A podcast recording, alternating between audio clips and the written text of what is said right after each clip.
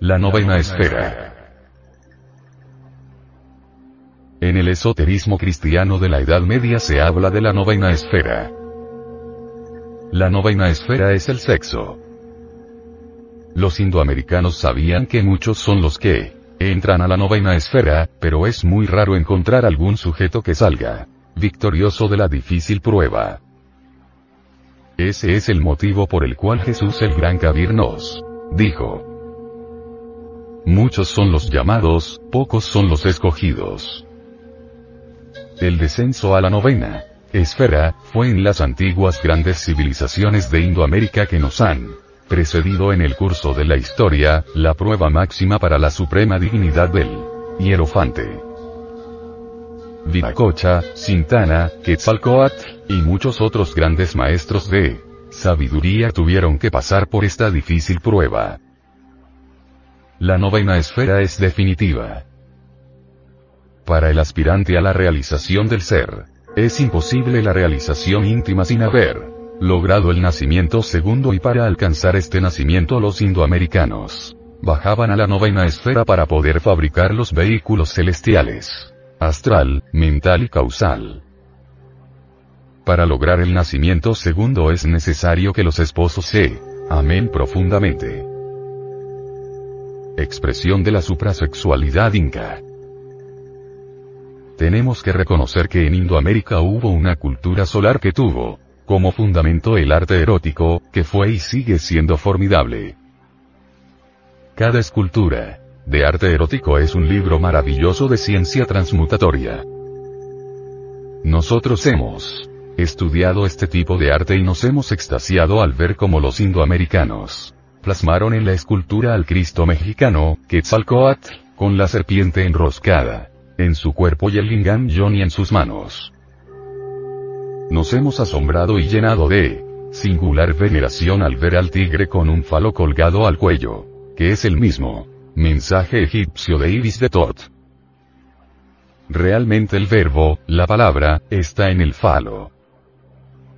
En las culturas solares indoamericanas no hay infrasexualidad. Cada libro de piedra, cada lámina indígena nos está invitando a trabajar con el suprasexo. Es urgente retornar a los cultos solares eróticos de nuestros antepasados para despertar en nuestra naturaleza psicosomática el fuego sagrado sexual. Solo quien despierte ese fuego divinal puede encarnar a Cristo íntimo, dicen los mamás cogí. Las auténticas culturas solares, son culturas que no pueden ser comprendidas sin la suprasexualidad. Y el fuego sagrado. Toda cultura solar indoamericana practicó el suprasexo, de ahí la gran sabiduría que adquirieron. Sin el suprasexo es imposible realmente una auténtica civilización. En Indoamérica existió el culto al suprasexo. De nada hubiera servido la Civilización indoamericana sin la suprasexualidad. Lo mejor de cualquier civilización es el suprasexo. En toda verdadera civilización se practica el suprasexo.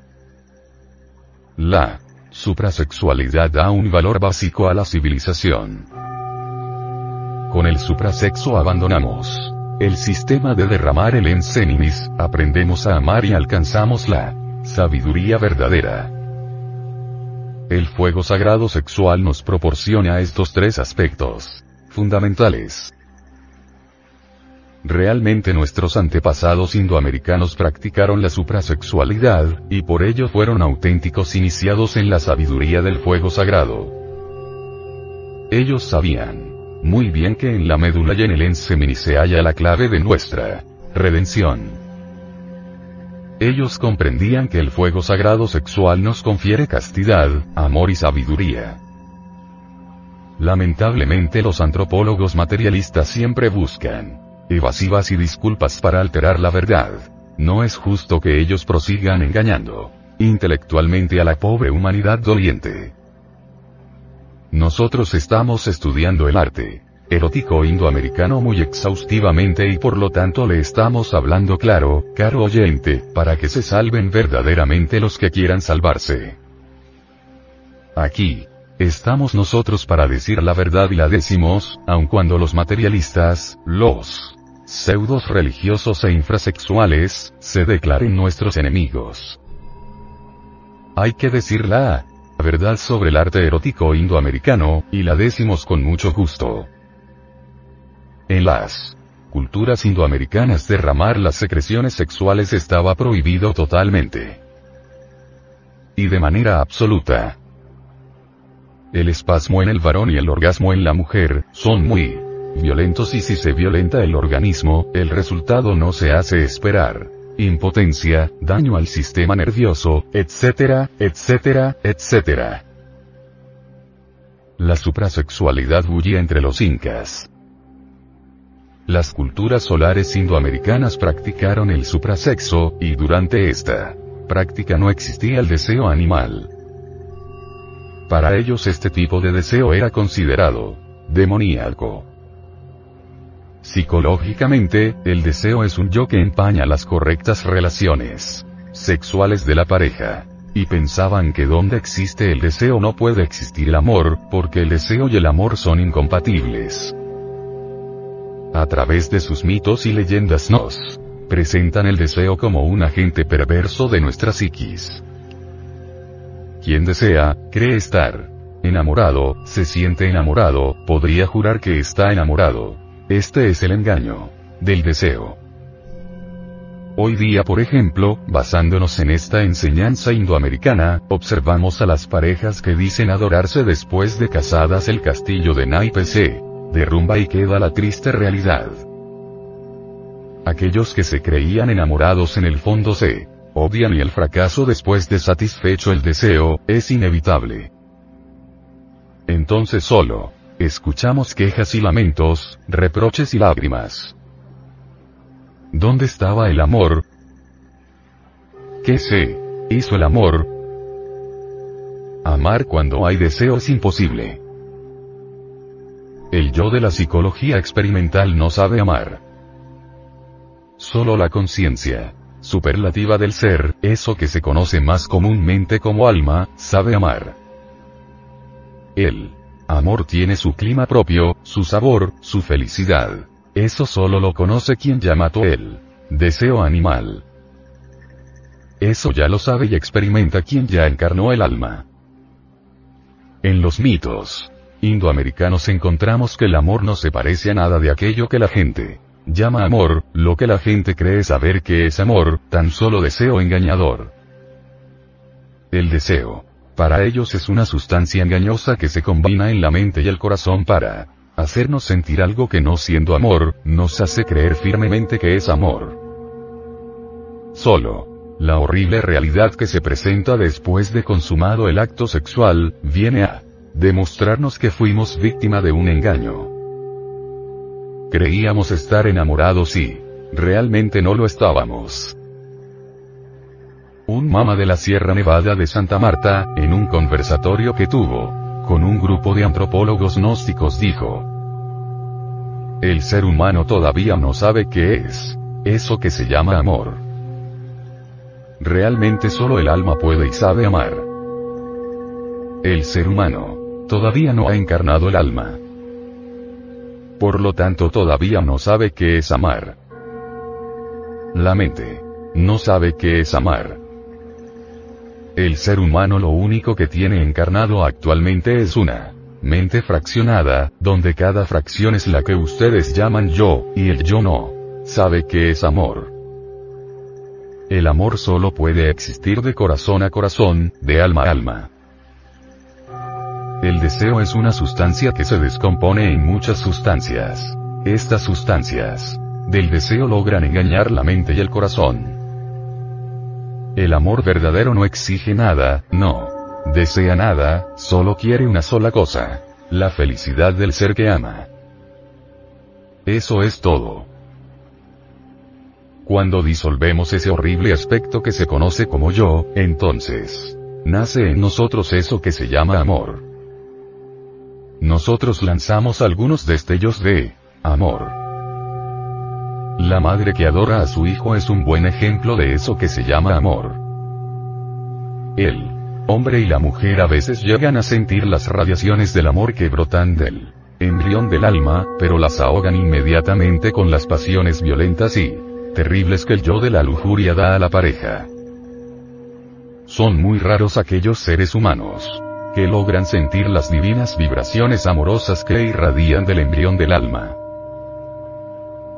Que normalmente sientan las parejas son las fuerzas del deseo.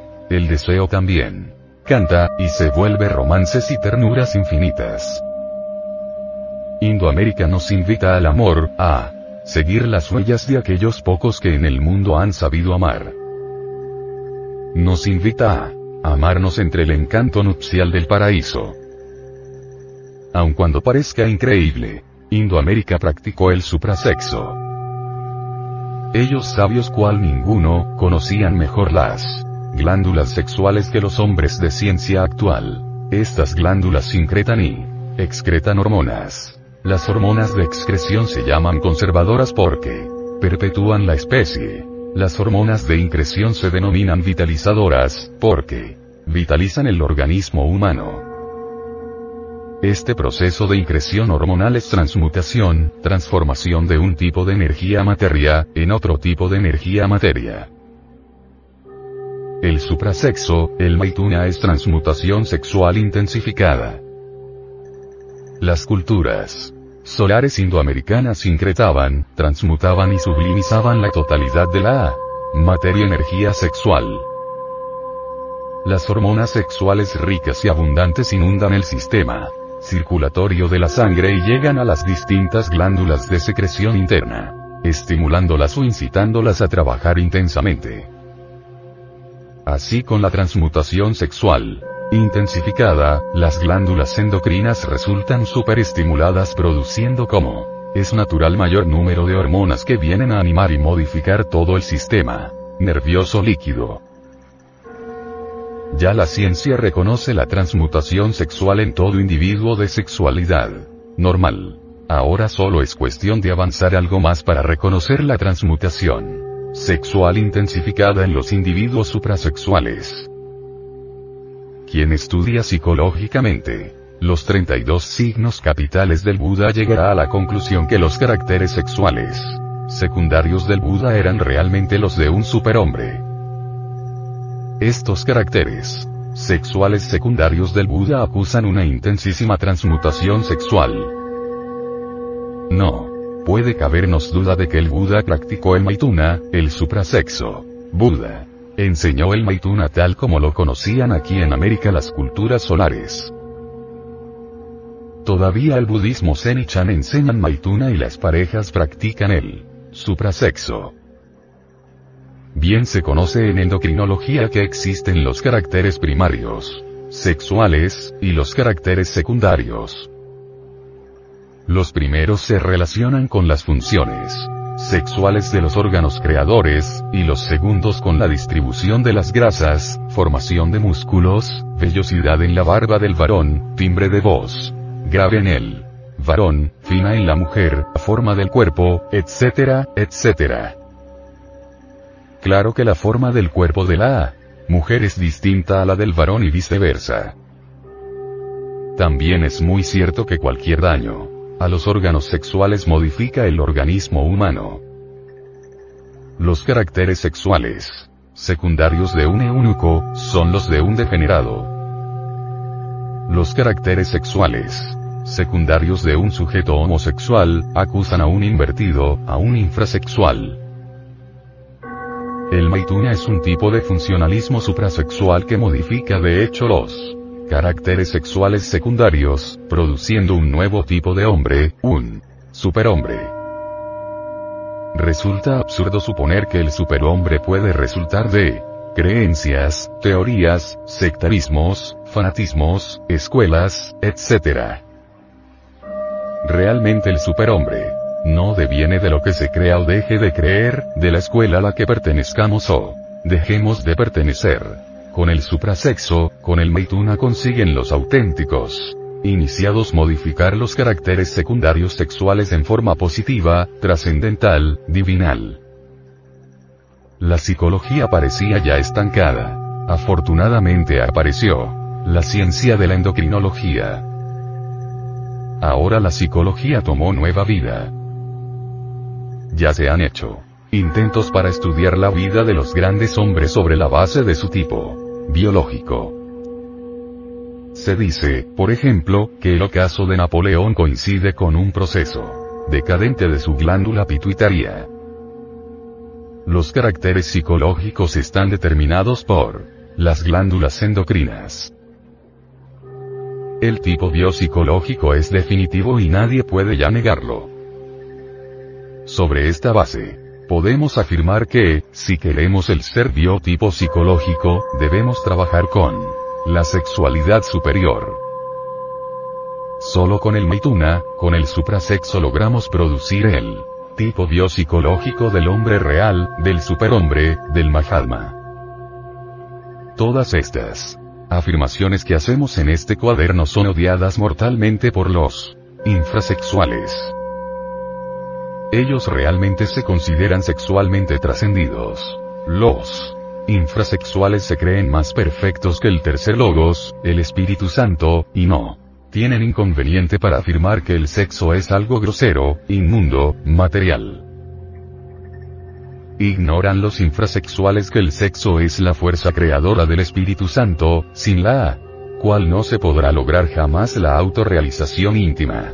Desgraciadamente, ellos insultan al tercer logos y a su fuerza sexual maravillosa. Para el infrasexo, la fuerza divina sexual del Espíritu Santo es algo pecaminoso, grosero y material. Los infrasexuales tienen la vana ilusión de autorrealizarse con lecturas, filosofías, creencias, ejercicios respiratorios, etc. Claro está que con estas cosas no lograrán jamás transformar los caracteres sexuales secundarios y el resultado es el fracaso. Asana erótica moche. Las culturas indoamericanas sabían que para entrar al Santum Regnum no es cuestión de creer o de no creer, de autoconsiderarse escogido o de pertenecer a tal o cual secta. Ellos sabían que para entrar al reino de los cielos hay que trabajar con él. Grano, con la semilla sexual. De la nada, nada sale. Trabajar con el grano requiere un esfuerzo del grano mismo, una revolución total. Solo del grano sexual nace el hombre real. Solo el hombre real es admitido en el reino de los cielos.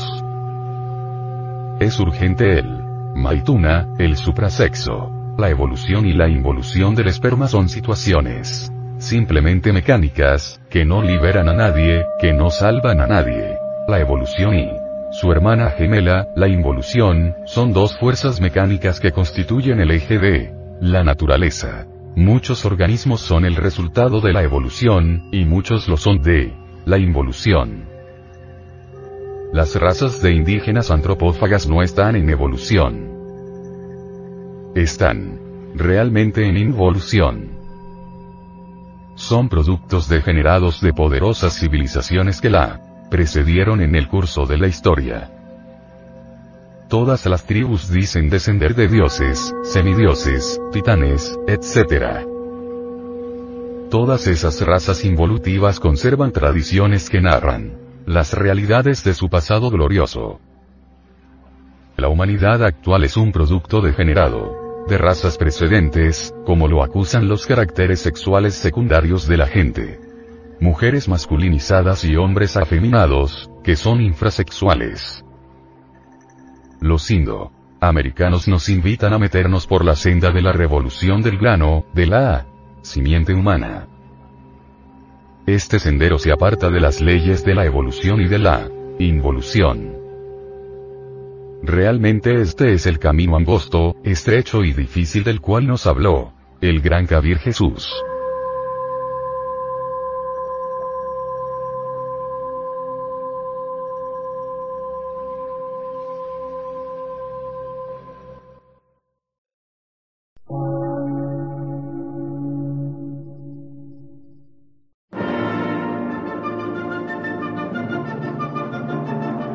emisora, gnóstica, transmundial. Por una nueva civilización y una nueva cultura, sobre la faz de la Tierra.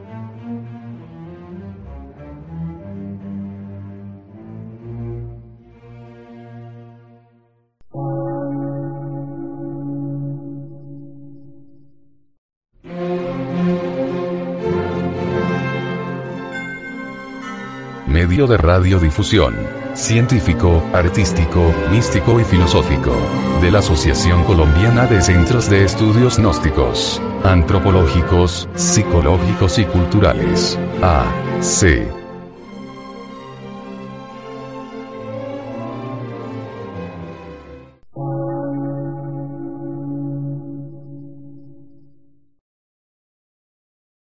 Lectura en movimiento. Difusión sin fronteras.